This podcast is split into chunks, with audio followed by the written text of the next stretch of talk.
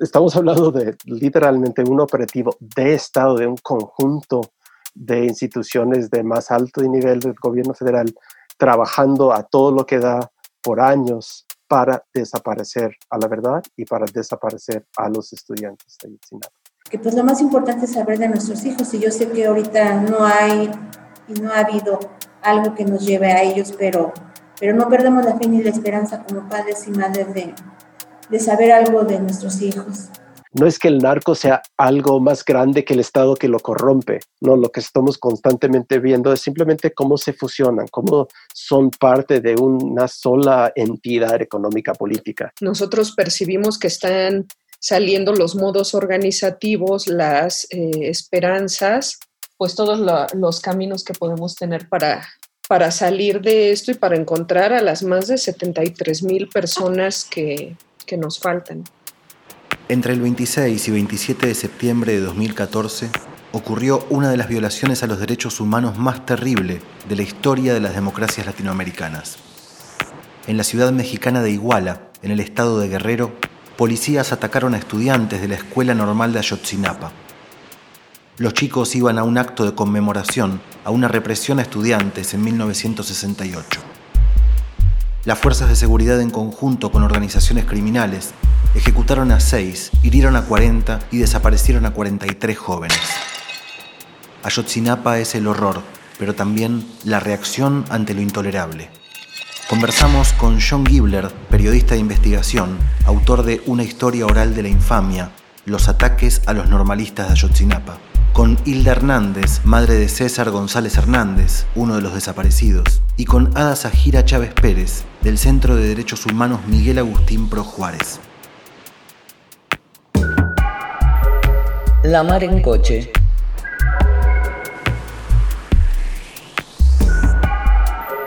Podcast.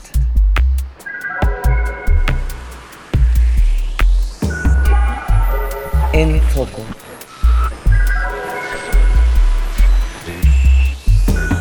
alevosía, nocturnidad, sorpresa. La mar en coche. Radio que punza. Episodio 68. Ayotzinapa. Seis años. Para comenzar esta conversación, a mí me gustaría preguntarte, John, por este tiempo que ha pasado desde que escribiste el libro, porque sabemos que la investigación primero estuvo en manos de la Procuraduría General de la República durante el gobierno de Enrique Peña Nieto, y luego con la asunción de Andrés Manuel López Obrador se creó una comisión investigadora. Y preguntar entonces si hay algún tipo de cambio en la iniciativa gubernamental sobre el caso Ayotzinapa desde la asunción de AMLO y si se ha generado algún tipo de avance. Primero, para, para hablar del cambio que sí ha habido en, el cambio de gobierno en relación a la investigación de los ataques contra los estudiantes de Ayotzinapa y la desaparición forzada de los 43 estudiantes. Primero, de manera ojalá breve, un resumen, eh, pero estar claro de en qué consistió la primera etapa de la disque investigación de la PGR, ¿no? del gobierno de Enrique Peña Nieto. Y eso yo he insistido desde siempre, y no estoy solo en eso, las organizaciones y también sobre todo las familias, que eh, la bueno, el anterior gobierno nunca investigó de plano, o sea, nunca hicieron nada para encontrar ni a la verdad de qué ocurrió esa noche en Iguala, el 26 al 27 de septiembre del 2014, ni mucho menos el paradero de los 43 estudiantes desaparecidos.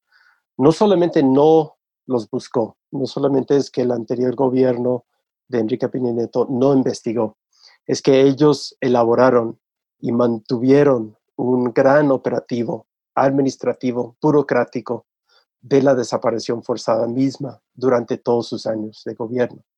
Entonces, em, es decir, que a través de la mentira, a través de la tortura de, detenidos para producir narraciones eh, y testimonios falsos, a través de la destrucción de evidencias forenses, a través del invento de evidencias forenses, de la siembra de evidencias en diferentes lugares, a través de una gran mentira, una especie de meta mentira, eh, que consistió en el invento de un escenario de crimen falso, el basurero de Cucula, donde efectivamente no sucedieron eh, los hechos que narra o narró el anterior gobierno, a través de todo ese conjunto de operativos gubernamentales, estatales, administrativos, eh, el anterior gobierno intentó eh, y siguió desapareciendo administrativamente a los estudiantes. Entonces, algo mucho más grave que simplemente no prestarle atención, no darle importancia.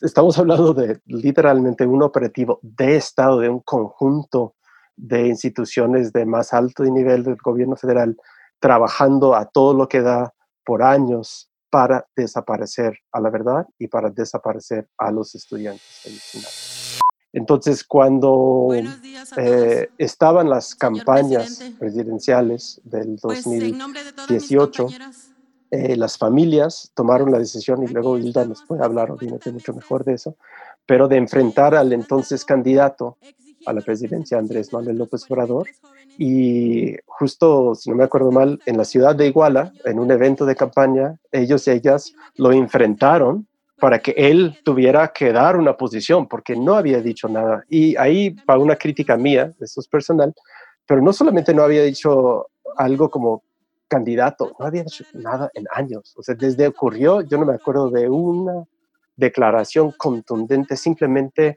de, de dolor ¿no? ante los hechos, de compadecer al dolor con las familias. O sea, yo no me acuerdo de nada claro y fuerte como persona que hubiera dicho desde el 2014 en adelante Andrés Manuel. No, nomás son nuestros 43 hijos. Entonces las familias lo enfrentaron y hay en el templete frente a los medios como candidato en campaña, se comprometió y dijo, yo voy a retomar el caso, voy a investigar.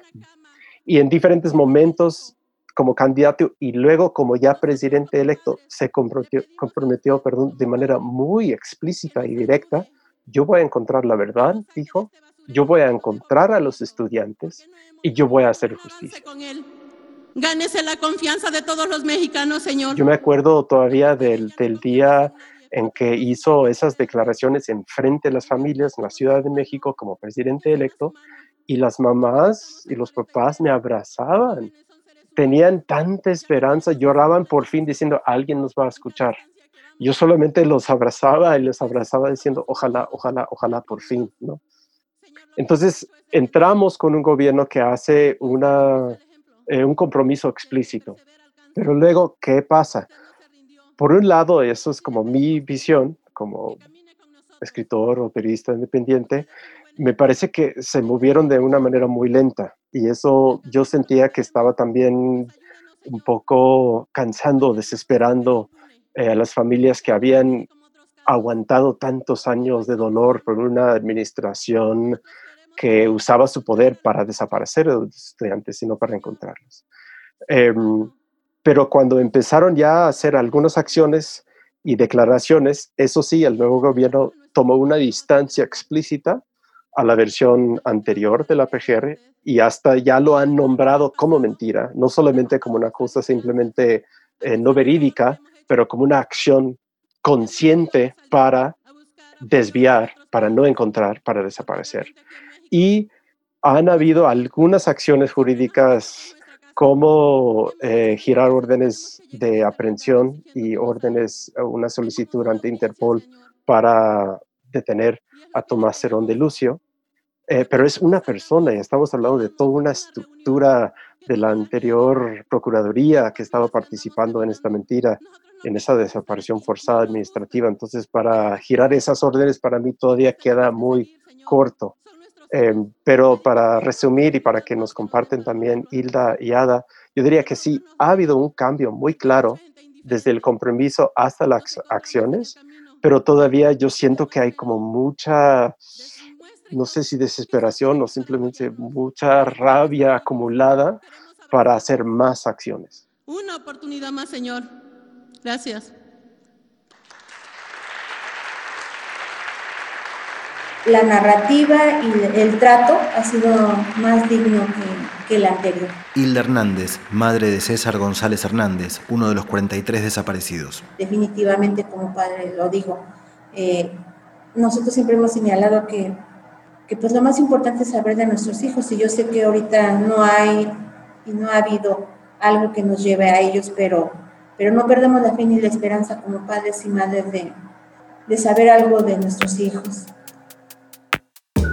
Habrá que encontrar un más allá en el momento en que el cansancio parezca ser ya intolerable. La mar en coche.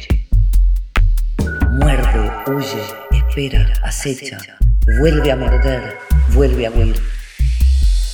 Ada, me gustaría preguntarte en torno a lo que John también comentaba de esta doble trama de desaparición forzada, ¿no? Este, esta doble impunidad, los hechos en sí y luego la trama para encubrir los hechos durante tantos años, ¿no? Y al mismo tiempo, en esa doble desaparición, algo que nos resulta llamativo, al menos desde Argentina, es la trama opaca que envuelve a los hechos de Ayotzinapa. Por un lado, un caso muy documentado, un caso con muchísima movilización en términos internacionales, con mucha más visibilidad incluso que otras masacres en la región, ha adquirido un relieve impresionante y sin embargo nos cuesta mucho comprender la trama que llevó a la desaparición, es decir, básicamente quién fue o quiénes fueron, ¿no? ¿Cómo se explica esta opacidad y a la vez esta luminosidad que le dio la sociedad al caso?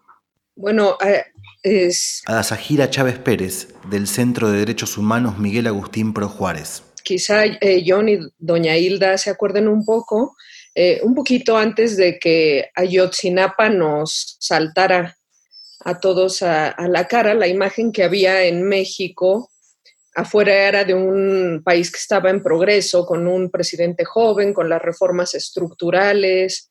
Eh, llegó a Yotzinapa para poner de relieve que el país eh, vivía y sigue viviendo una crisis muy grave de violaciones a, derechos humanos y la, reacción eh, del gobierno fue intentar hacer un cierre político del caso, ¿no?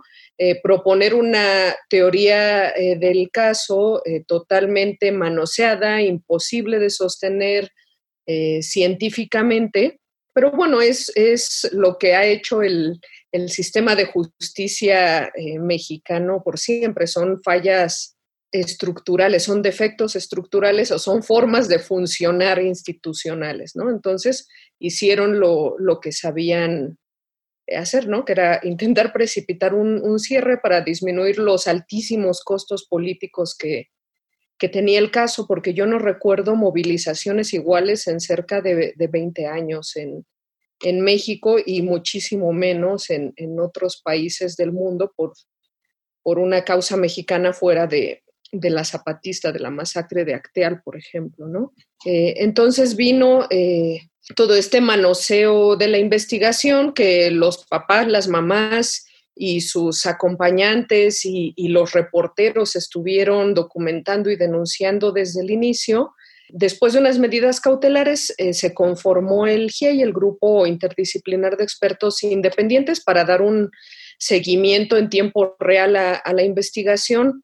Ellos y el EAF advirtieron que esa teoría era eh, científicamente imposible, pero aún así el, gobierno eh, persistió en ello. La oficina en México de la Alta Comisionada de Derechos Humanos posteriormente produjo un, un informe donde había evidencia de la tortura a personas sobre cuyos testimonios se había edificado esto que el entonces procurador Murillo dio por llamar la verdad. Ahora en, estos últimos meses y, gracias, y eso hay que reconocerlo siempre, a, la persistencia de las familias, porque nada, nada se ha dado eh, gratis ni, ni, espontáneamente, ha habido algunos avances que nos demuestran que esa teoría eh, oficial de caso que, estuvieron sosteniendo todo el sexenio eh, no tiene un, un asidero en la realidad ni, se puede demostrar eh, científicamente. Quizá lo, más destacado es que hace, hace ya algunas semanas justamente se identificaron, eh, se identificaron en, un fragmentito de, dos gramos, correspondió con con uno de los muchachos, con Cristian Alfonso Rodríguez Telumbre, pero esto no fue en, el sitio que la verdad histórica postulaba como, como el destino de, los muchachos, que era la, el llamado basurero de Cocula. Estaba a 800 eh, metros de ahí y cualquiera que haya estado en, la zona sabe que, no es eh, una distancia insignificante, ¿no? Es una evidencia material de que de que no es cierto lo, que decía esa teoría, sumado a todos los otros cuestionamientos que, ya venían de los científicos independientes y, del GIEI, también eh, esta presión de las familias y el, trabajo de, de, la Comisión Presidencial, de la Subsecretaría de Derechos Humanos, de la Fiscalía Especial, ha logrado que haya habido algunas aprehensiones, tanto de, las personas acusadas de pertenecer a la, organización criminal denominada Guerreros Unidos, como de los funcionarios que en, todos eh, estos años participaron en, este, en esta obstaculización de, la investigación, incluso eh, de personas que hay, hay videos de cómo torturaban a, los detenidos y acusados, ¿no? cuyos testimonios se usaron para construir eh, esta eh, mal llamada verdad histórica. Entonces, sí, ha habido poco a poco una, una serie de, avances que nosotros decimos que no son ya una nueva narrativa o no son una verdad, son una, una puerta. El camino es, es largo, es un, es un caso complejo eh, donde participan actores gubernamentales de todos los niveles, en donde participan eh, organizaciones eh, criminales mezcladas con, con empresarios. Entonces, es, es, sí es un caso complejo, manoseado.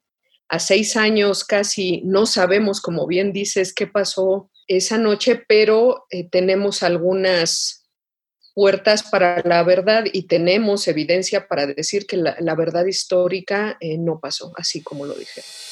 Un punto muy importante que hemos aprendido lamentablemente por las dictaduras latinoamericanas es que el crimen se sigue cometiendo mientras no estén los cuerpos. ¿no? Me parece importante que Ayotzinapa es un crimen que continúa sucediendo, no es un hecho que ocurre en un momento, sino que mientras la desaparición forzada se mantiene, el crimen continúa.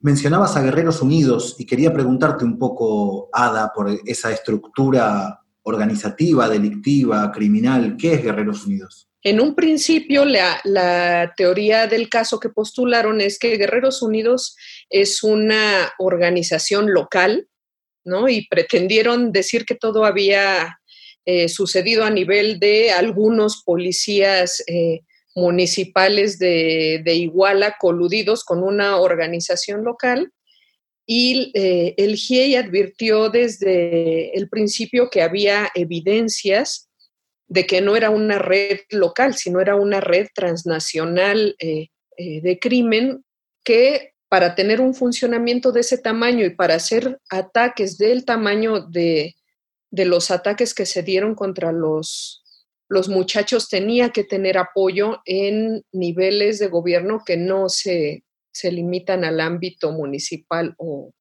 local y es algo que tiene que esclarecerse. John, sobre este tema, si querés contar alguna cosa más para entender la complejidad del entramado y, este actor, Guerreros Unidos.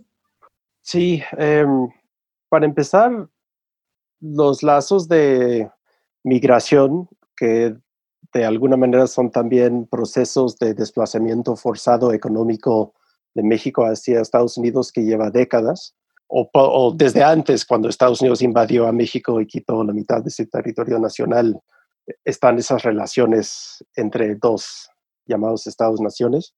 Pero en el siglo XX y sobre todo la segunda mitad de del siglo XX, eh, la relación entre México y Estados Unidos es de un desplazamiento forzado económico de trabajadores de México hacia Estados Unidos que va en aumento, eh, sobre todo con el Tratado de Libre Comercio que entró en rigor el primero de enero del 94, día del levantamiento zapatista.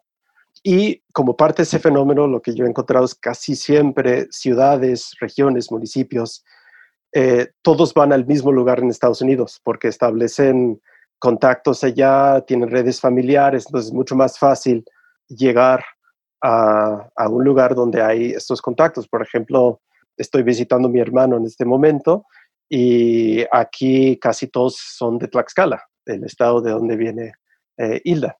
En el caso de Iguala, sucede que desde hace muchísimos años la conexión de migración es de Iguala a Chicago, desde hace décadas. Yo cuando trabajé de voluntario en el Centro de Derechos Humanos Tlachinoyan a finales de los años 90, me topaba y me extrañaba, siendo tejano, eh, que todos los de la montaña de la región de Tlapa, los migrantes iban a Nueva York y todos los de Iguala a Chicago. Y yo, ¿qué es esto? O sea, ¿por qué no se van a San Antonio? Está mucho más cerca, no hace tanto frío, no sé, y, se reían, pero me decían, no, es que ahí tenemos todos nuestros eh, familiares, todas las conexiones. Entonces, la relación económica eh, igual a Chicago está muy establecida desde hace muchos años. Ahora, ¿qué pasa en el contexto de, por un lado, una mal llamada guerra contra las drogas, obviamente fabricada e, impuesta en América Latina desde Estados Unidos desde hace décadas, pero en el contexto de México, de manera concreta, siempre es una parte de los juegos políticos nacionales y también en las relaciones con Estados Unidos. Y en el año 2006, eh, después de unas elecciones fuertemente cuestionadas, el eh, candidato que de alguna manera se impuso, Felipe Calderón, muy al estilo George Bush en el año 2001 en Estados Unidos para generar una percepción de legitimidad para su administración en sus primeros días de gobierno, declaró una guerra, pero donde Bush decidió invadir a Irak, una decisión que sigue matando a miles, cientos de miles de personas todos los años, Calderón decidió invadir a su propio país. Militarizó el país y empezó lo que Ada hizo mención como una grave crisis de violaciones de derechos humanos. Estamos hablando de una situación de la mercantilización del horror eh, en términos hiperindustriales que se ha eh, llevado a cabo en el contexto de esta mal llamada guerra contra el narco, que ha sido más bien una manera de militarizar, profundizar y ampliar el mercado de las drogas, tanto en México como entre México y Estados Unidos. Eso tiene muchas cosas en relación con lo que está pasando simultáneamente en Colombia lo que está pasando simultáneamente en Estados Unidos. En Estados Unidos, por ejemplo, se da una explosión del mercado de unas farmacéuticas hechas a base de opio que luego generan un montón de adicciones y luego una especie de, de rechazo social hacia la venta de esas farmacéuticas. Entonces, cuando empiezan a querer eh, bloquear de alguna manera esas pastillas, sucede que está la guerra contra el narco, entre comillas, en México. Todo el mercado de las drogas está en expansión. Estados Unidos está legalizando la marihuana en varios estados, entonces la marihuana mexicana ya no compite de manera igual con California, con Colorado, y eh, las empresas narcóticas en México están buscando qué vender y hay adictos a las pastillas en Estados Unidos, entonces hay una explosión de la producción y el tráfico de heroína de México a Estados Unidos, justamente en esos años, finales de los 2000, inicios de la segunda década del siglo. Y en ese contexto, en el año 2014, tenemos, como dijo, a un presidente que quiso decir, yo no soy como ese anterior, el presidente del narco y tal, yo soy progreso, yo soy modernidad, un discurso tan desgastado y patético, pero igual se lo vendió. Time Magazine lo puso en la portada como Saving Mexico, ¿no? Eh, como dijo, ah, ese era el discurso. Vino la masacre de Tlatlaya, que era como un tambaleo ahí, porque el ejército había entrado un taller y, una bodega y asesinado 21 personas o 20 y pico personas. Y a los días suceden los ataques contra los estudiantes. Entonces, en ese contexto, sucede que eh, existían una estructura empresarial político. Yo ya intento cuidar, no usar términos como cártel, porque ya han hecho mucho, mucho daño, yo creo, en, querer desentrañar y entender lo que está pasando. Entonces, donde hay una empresa eh, multinacional de traslado y venta, comercialización de sustancias ilícitas como la heroína, eh, esa empresa siempre tiene empleados directos estatales, ¿no? Porque si no, no funciona. Como siempre he dicho, eh, imagínate que el estado de Florida en Estados Unidos dice que va a prohibir las naranjas, ¿no? vamos a creer de que de un día para otro no se sabe dónde se siembran las naranjas. Estamos hablando de miles y miles de hectáreas de naranjas, eh, que además son naranjas y se ven desde el cielo. O sea, pensamos de que no sabemos dónde se siembra la amapola. Pues claro, entonces que no, se siembra por todo el estado de Guerrero, se ve desde el aire, se ve desde la carretera, pero el Estado tiene que manipular y generar la percepción de que no saben entonces es todo un entramado de, obviamente, participar en el negocio, pero generar la percepción de un combate, siempre rompiendo y reconstruyendo alianzas para después joder un grupo que son los amigos de tu enemigo político, ¿no? Entonces Calderón, para empezar su guerra contra el narco, donde lo empieza? En su estado natal de Michoacán, que en ese momento estaba gobernado por el partido enemigo, el PRD, ¿no? Y el del PAN. Eh, entonces siempre se puede hacer como un análisis de, güey, pero parece que sí lo están combatiendo porque mira ahí acaban de detener o acaban de asesinar. Claro, pero ¿quién? Y relacionado con qué estructura política. Entonces, en, el estado de Guerrero tenías el PRD presente, el PRI presente, todos los partidos, todos mezclados y todos participando con la industria, que Guerrero era en ese momento el principal productor de amapola en el país, que quiere decir en, en las Américas. O sea, la heroína que se iba y se estaba vendiendo muy bien en Estados Unidos, en su gran mayoría venía de ahí. Entonces, una de las hipótesis del el grupo de interdisciplinario de expertos independientes, el GIE, era que los estudiantes habían eh, tomado un camión que había sido alterado para llevar un cargamento de heroína de Iguala hacia Chicago. Em, es una hipótesis, es una línea de investigación, porque habían encontrado de que justamente Guerreros Unidos o la estructura económica política de la droga de ahí tenían ya documentados relaciones con el traslado de Iguala hacia Chicago. Y también razones por las cuales hacer esa pregunta de investigación, sucede que la el único camión eh, que esa noche fue, no fue atacado a balazos, el único camión que fue parado por la Policía Federal, el único camión de donde todos los tripulantes estudiantes se bajaron y lograron escaparse sin problema, 14 de ellos, era el camión de Estrella Roja, que curiosamente la Policía Federal escoltó para que no se topara con el camión Estrella de Oro que los municipales estaban en ese momento atacando, rodeara ese escenario de ataque enfrente del Palacio de Justicia y se fuera solito y directo sin problemas a la ciudad de Cuautla. Llegando en Cuautla, el, chofer escribió a mano un testimonio que el gobierno intentó mentir y decir que no existía, pero los investigadores del GIEI lo encontró en las 80 mil hojas del archivo del caso en ese momento y luego ese camión desapareció también. Desapareció de la historia, desapareció de la narrativa, desapareció de los croquis que armó el ejército para analizar los hechos esa noche, desapareció de eh, todas las declaraciones de los funcionarios de gobierno y luego cuando ya era imposible negar su existencia y justamente los expertos del GIEI pidió verlo, desapareció físicamente. El gobierno les presentó a ellos otro camión mintiendo diciendo que era eso, pero era tan fácil como siempre con análisis forense, porque ese camión había sido captado por las mismas cámaras de seguridad de la terminal de Iguala cuando salió esa noche. Entonces, por esos factores de que casos de narcotráfico de Iguala a, Chicago, eh, de que el mismo, uno de los cinco camiones fue desaparecido también, y también por otras dinámicas de los ataques, es que el GIEI postuló esa hipótesis. Ahora, algo nada más para hacer una, un ejercicio de reflexión.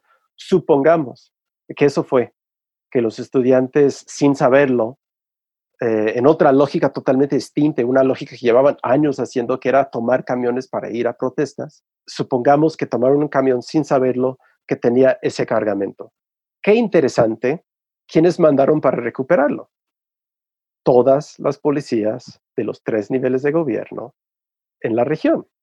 Policías municipales de tres municipios, Iguala, Huitzuco y Cocula, policías estatales, policías estatales ministeriales, elementos estatales de protección civil y policías federales, mientras soldados del ejército mexicano del batallón 27 observaban en tiempo real reporteando sobre todos los hechos. O sea, un operativo de Estado.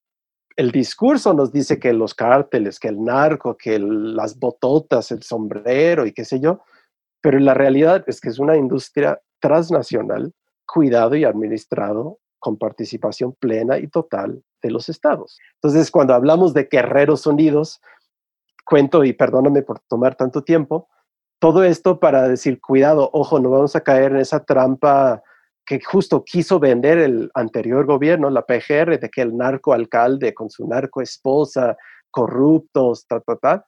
No, estamos hablando de una organización capaz de llevar amapola producida en Guerrero a venderla en las calles de Chicago con la plena participación de todas las corporaciones policíacas y militares del Estado. Esa es Guerreros Unidos. No es que el narco sea algo más grande que el Estado que lo corrompe, no, lo que estamos constantemente viendo es simplemente cómo se fusionan, cómo son parte de una sola entidad económica política. La Mar en Coche Podcast. En Foco.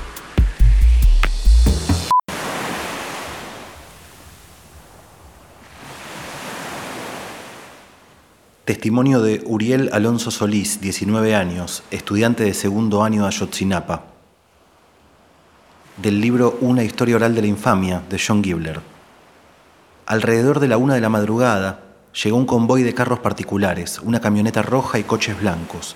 Se bajaron hombres vestidos de negro, encapuchados, con chalecos antibalas, pero ya no llevaban escudo de ninguna instancia gubernamental. Estaban vestidos totalmente de negro Pensamos que eran militares o que eran paramilitares por la forma como nos dispararon. Vimos que algunos se tiraron al suelo, otros se hincaron, otros se pararon y empezaron a disparar con armas largas. Entonces corrimos todos. Me tocó verlos como a tres de ellos, eran altos. No traían casco, solo chaleco, guantes y capucha. Con el pelo corto, así como los militares y altos. Lo que hicimos fue correr en ese momento, correr o morir.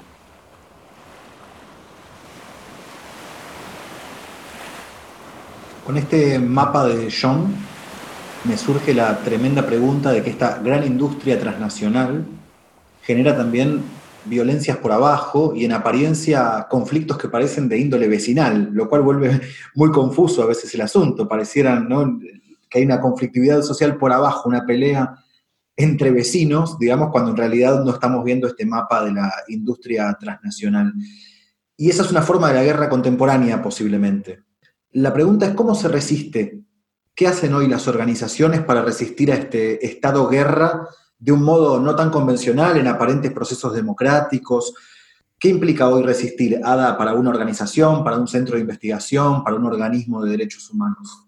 Bueno, eh, particularmente para las organizaciones de derechos humanos, yo creo que esta, esta grave crisis con las violaciones generalizadas, masivas, pues nos ha eh, presentado un, escenario distinto a, las décadas anteriores, pero también a mí me gustaría destacar que, de esto ha surgido justamente como un nuevo eh, sujeto colectivo, que son las las personas eh, que han sido víctimas o son familiares de quienes han, han sufrido estas eh, consecuencias y, son en realidad quienes han hecho los cambios, las exigencias y los logros más, más valiosos en, estos años, ¿no?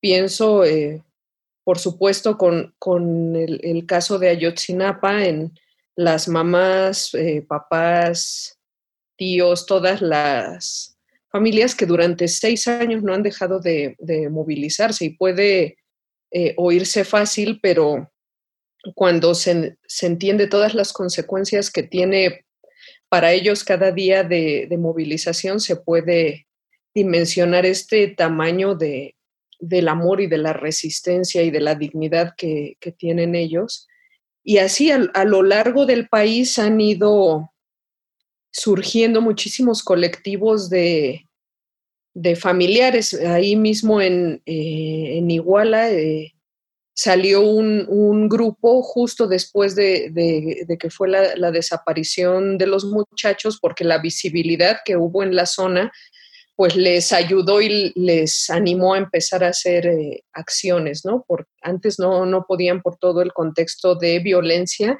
y de que no había atención en esa zona. Pero de, norte a sur, en prácticamente todos los estados, hay eh, colectivos de, familiares que nosotros decimos que se han vuelto eh, todo, ¿no? Son súper expertos en hacer búsqueda de sus familias, eh, búsqueda en vida y búsqueda en, fosas.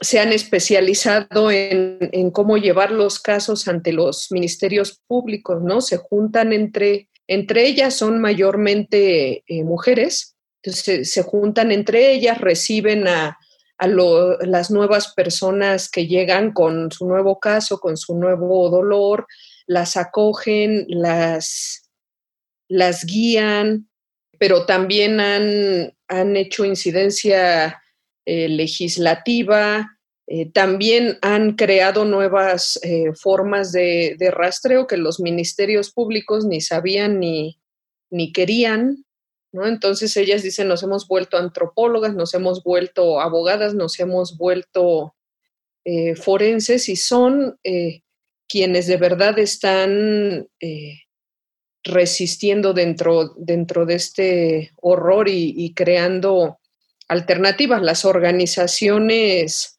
eh, de la sociedad civil, pues apoyamos con las cuestiones técnicas que, podemos, pero sin duda son las organizaciones de, familiares el, el, sujeto social más, más importante eh, de resistencia. Todo otro capítulo serían los pueblos y comunidades indígenas y, campesinas, ¿no? que son, son la, otra cara de quienes están también padeciendo los, los estragos de esta, de esta crisis y de, esta militarización de, la vida eh, pública, pero yo tengo más, más contacto y más conocimiento con las organizaciones de familiares de, de desaparecidos que son quienes están eh, día a día en, las calles, en los caminos, en, los centros penitenciarios, en los hospitales, que están, están buscando, ¿no? Están haciendo ellas eh, el, trabajo pues que no han, no han hecho las instituciones, ¿no? El trabajo que le corresponde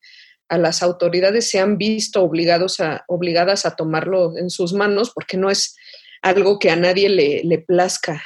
¿no? Lo, han, tenido que tomar y han seguido con, la exigencia de que las autoridades cumplan la, parte que les toca, pero de ahí es de, donde nosotros percibimos que están saliendo los modos organizativos, las eh, esperanzas y, toda, pues todos los caminos que podemos tener para, para salir de esto y para encontrar a las más de 73 mil personas que, nos faltan. Hilda, a mí me gustaría preguntarte qué ha pasado en tu vida a partir de la desaparición de tu hijo, lo que implica una transformación seguramente muy profunda, y también cómo continúa la vida en la escuela a la cual asistía, una escuela con mucha tradición de lucha, y qué ha pasado en términos organizativos. En esa escuela también tan solidaria en la lucha, ¿no? Pues nuestra vida totalmente cambió desde ese día 26 y 27 del 2014. Eh, ya no es igual. Mm, nos pasamos cuatro años y medio en la normal, viviendo. No fuimos a casa.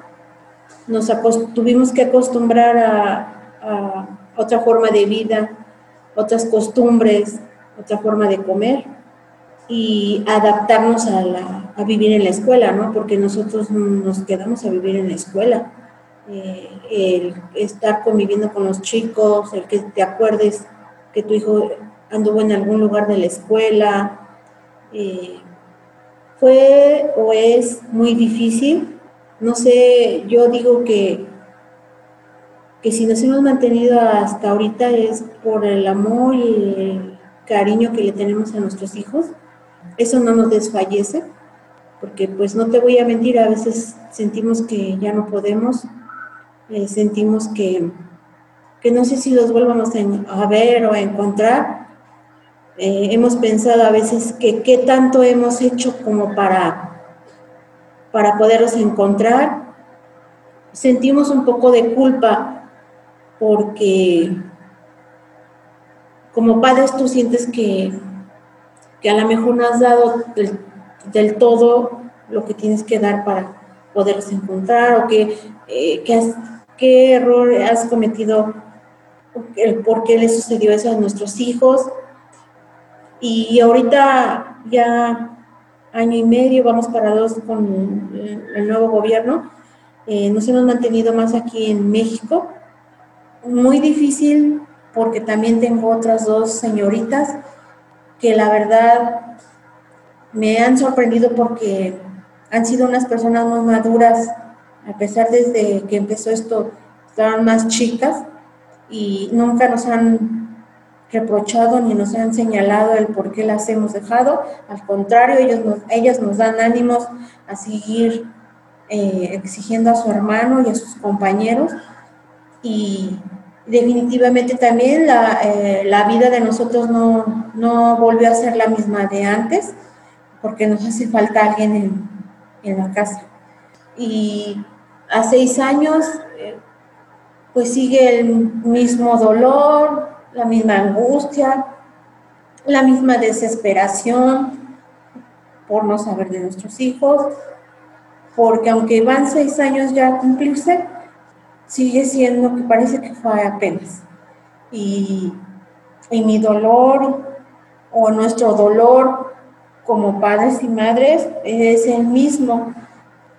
Está la herida abierta y sigue, creo que cada vez que pasa más el tiempo es más fuerte mi dolor y pues tengo que echarle muchas ganas por él, porque yo lo quiero volver a abrazar. Yo creo que todos los padres estamos en la misma, en el mismo pensamiento, en lo que lo único que para nosotros es la reparación del daño es la presentación con vida de nuestros hijos y no perdemos la fe ni la esperanza de, que así sea, aunque pase todo el tiempo que tenga que pasar, pero que ojalá sea más pronto una respuesta favorable para nosotros. Gracias, Hilda. John, eh, por último, me gustaría preguntarte acerca de la decisión que tomaste en su momento para una historia oral de la infamia, de realizarlo todo con testimonios directos Sí, muchas gracias, Diego. Em, antes solamente quiero volver a agradecer a Hilda estar aquí con nosotros y compartir, porque la verdad, sé que es horrible cada vez tener que decir esas palabras, pero sé que las dices y las dicen todas las familias porque con esas palabras también están buscando a sus hijos. Yo siempre siento como también horrible cuando pido, oye, ¿nos puedes acompañar eh, en una entrevista o eh, en una llamada, una presentación, pero a la vez los y las escucho cada vez que están en el zócalo, en las marchas, diciendo por favor no nos dejen solos. Eh, entonces es una cosa siempre muy ah, fuerte, difícil, pero lo que espero es que todo esto sea parte de la búsqueda, todo eso sea parte de la lucha de saber qué pasó esa noche, encontrar la verdad y encontrar a sus hijos. Entonces, muchas gracias, Hilda, por estar aquí y compartir esto con nosotros. y a todas las madres y todos los padres y las tías y los tíos y las hermanas y los hermanos y abuelas y abuelos, primos y primas que no han dejado de luchar en todos estos años. Y pues en cuanto del, libro, Diego, em, la verdad yo no sabía qué iba a hacer, yo ni sabía cuando yo llegué a lo normal, que fue el día 3 de octubre, eh, tardé por diferentes razones, algo que yo siempre también me he recriminado, yo he sentido mucha culpa porque no me fui en el primer instante que supe de los ataques, que fue justamente mi, instinto. Em, tardé casi una semana en llegar y yo no tenía idea, solamente sabía de que algo muy, muy grande se estaba pasando. Eh, al inicio, como casi todos, no quise creer la noticia cuando leí que 57 estudiantes estaban desaparecidos porque fue el primer número que se publicó en internet en la jornada, pensé, no puede ser, no, pues, no, no. Y pues tardé. Y cuando llegué, parte era simplemente pensar, algo demasiado grande está pasando y se necesitan todas las manos, ¿no? O sea, investigadores, reporteros, todos. Y llegué, justamente me acuerdo de ver a familiares que no los y las conocía todavía, y pues el sentido de dolor era tan tremendo te lo juro, cuando yo atravesé era la mañana del día 4, cuando llegué a la normal, por primera vez. Una mañana que llegó una noticia terrible, una de tantísimas, y se sentía, yo sentía el dolor de las familias como ondas de calor, ¿no? O sea, como, sí, como algo realmente físico.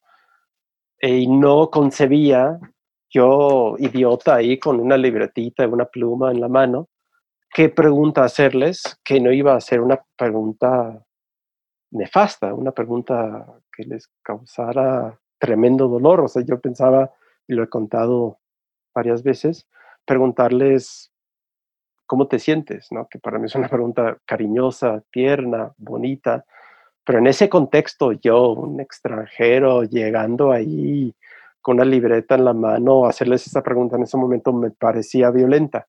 Y eso de que yo no venía enviado por un editor que tenía que publicar en dos horas. Entonces yo la verdad no pude acercarme a las familias, a las madres y los padres al inicio para pedirles entrevistas. Sí, cuando vi la estructura que ellos tenían en ese momento, me acerqué, me presenté ante el representante y ahí pedí permiso para las entrevistas y todo, y me dijeron que en ese momento no querían dar entrevistas. Pero entonces yo me hacía la pregunta, ¿qué chingados hago aquí? ¿No? Em, entonces era como, güey, piensa rápido qué se necesita. Y pensé simplemente, bueno, todavía no se entiende qué pasó en la calle esa noche y esa confusión va a ser parte de la construcción de la impunidad. Entonces, eso hay que combatirlo y en chinga. Entonces era, yo pensé, güey, hay que hablar con los estudiantes, los sobrevivientes, los que estuvieron ahí y lo más rápido posible. Entonces ahí sí me presenté ante el comité estudiantil de la normal, pedí permiso y empecé a, entrevistar a los estudiantes. El primer día entrevisté a cuatro y el, el cuarto de todos justamente me contó una historia que no tenía nada que ver con lo que me habían contado los tres. Y me di cuenta, no era porque alguien se estaba mintiendo o alguien no se acordó bien o otra cosa así, no era porque él estaba en otro lugar de la ciudad y simplemente le pasó otra cosa. Entonces yo me di cuenta, güey, esto está mucho más complejo de lo que se está contando en, en, las noticias, que solamente en ese momento se hablaba de un escenario de ataque. No se hablaba todavía del camión enfrente del Palacio de Justicia, ni mucho menos el ahora llamado quinto camión que fue parado por los policías federales. Y fue cuando yo hablé con uno de los estudiantes a bordo de ese camión que me di cuenta, güey, está mucho más complejo, mucho más grande de lo que se sabe. Y esa fue la decisión entonces primero a simplemente entrevistar, entrevistar, entrevistar a todos los sobrevivientes posibles.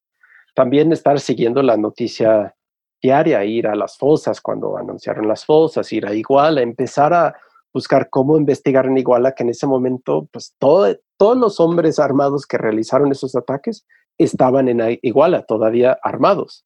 Entonces, y muchos de ellos siguen ahí, nunca los detuvieron. Entonces, el clima de terror era muy pesado, pero era como buscar las maneras con algunas fuentes. Yo que he reporteado en Guerrero por muchos años, tenía algunos contactos, personas que me llevaron a sus casas, me escondieron para contarme cosas que habían visto esa noche. Em, en fin, eso era como al inicio, eh, el pensamiento de investigación era documentar qué pasó esa noche. Cuando estábamos acercándonos a la fecha del primer aniversario y ya se había anunciado toda la mentira de la PGR, ya se había visto cómo se estaba armando la impunidad desde el gobierno. Yo había publicado una crónica, un par de cosas cortas, pero pensé que yo tengo mucha información que urge compartir quería compartirla con las familias, además de con todas las personas que estaban en las calles luchando en México y en otros países. Y estaba yo, la verdad, muy angustiado sobre cómo escribir de esto. O sea, los hechos simplemente me, desbordaban, el dolor de las familias me desbordaba. Em, y sabía que tenía que hacerlo y estaba simplemente en una especie de crisis de cómo hacerlo con el mayor poder y contundencia y respeto posible. Y en ese momento, pensando, de repente decidí que simplemente había que eh, compartir las, las historias, las entrevistas, los testimonios, que no hacía falta en ese momento que yo escribiera una prosa o buscara una prosa o escribiera una narrativa, que lo que yo tenía que podía realmente mm, compartir y colaborar era el conjunto de entrevistas, pero no quise simplemente transcribirlos y publicarlos, porque el trabajo de escritor, si podemos hablar de alguna forma, bueno, no me voy a meter demasiado en semántica, pero, o sea, con la forma más honrada de lucha, de trabajo con la mano, o sea, de hacer un trabajo como escritor, que es respetar tanto las personas que colaboraron con sus testimonios como a las personas que van a leer el trabajo, Em, a, hacer una estructura narrativa poderosa. Em, y tenía presente el ejemplo de el gran libro de la masacre del 2 de octubre de 1968 de Elena Poniatowska y tal vez extrañamente tenía presente la gran novela de Roberto Bolaño, Los Detectives Salvajes. Entonces, de Poniatowska pensé historia oral y de Bolaño pensé solamente los sobrevivientes casi sobre, solamente los sobrevivientes, que no quería incluir abogados, abogadas, este, oficiales de gobierno, no, quise armar la historia con los sobrevivientes, con las familias y un par de documentos al final que eran muy importantes, del GIEI, del EAF, de los trabajadores del basurero Cocula, y una sola excepción, que es una entrevista muy eh, terrible que realicé con una gran colega de amiga, Marcela Turati, al médico de la clínica Cristina que negó a atender a Edgar cuando llegó con el balazo en la boca. Entonces, y de Bolaño saqué la idea de, de armar las entrevistas de forma cronológica durante la noche. También pensando como los hechos son tan terribles, no quise empezar de golpe con algo dramático y tal, más bien era como un esfuerzo de empezar todo muy lentamente, con acercamiento a de dónde venían los chavos, por qué querían estudiar ahí, cómo eran sus pueblos. Entonces el libro inicia de manera muy lenta, porque luego corre demasiado terriblemente rápido. Y también es muy repetitivo, pero eso es obviamente hecho muy, muy, muy a propósito y cuidado para que lectores vieran que todos están viendo lo mismo, aunque cachan diferentes cosas, porque están en lugares un poco diferentes. Pues fíjate, primero hemos seguido investigando. Eh, igual como periodistas independientes, no me he dejado, o sea, yo he seguido yendo mucho a Guerrero, a Iguala, eh, buscando, y lo que nos topamos es, nos topamos con cada rumor, cada rumor, y nunca he publicado nada de eso, justamente en un acto de según yo, un esfuerzo de seriedad periodística o informativa y también de cuidado hacia las familias, hacia el mundo, o sea, de no andar publicando cada rumor que se cuente, porque con eso se hace mucho daño y, muchos de esos rumores, yo sí opino, creo, que son hasta cosas sembradas por los perpetradores, ¿no? Eh, estatales y no estatales.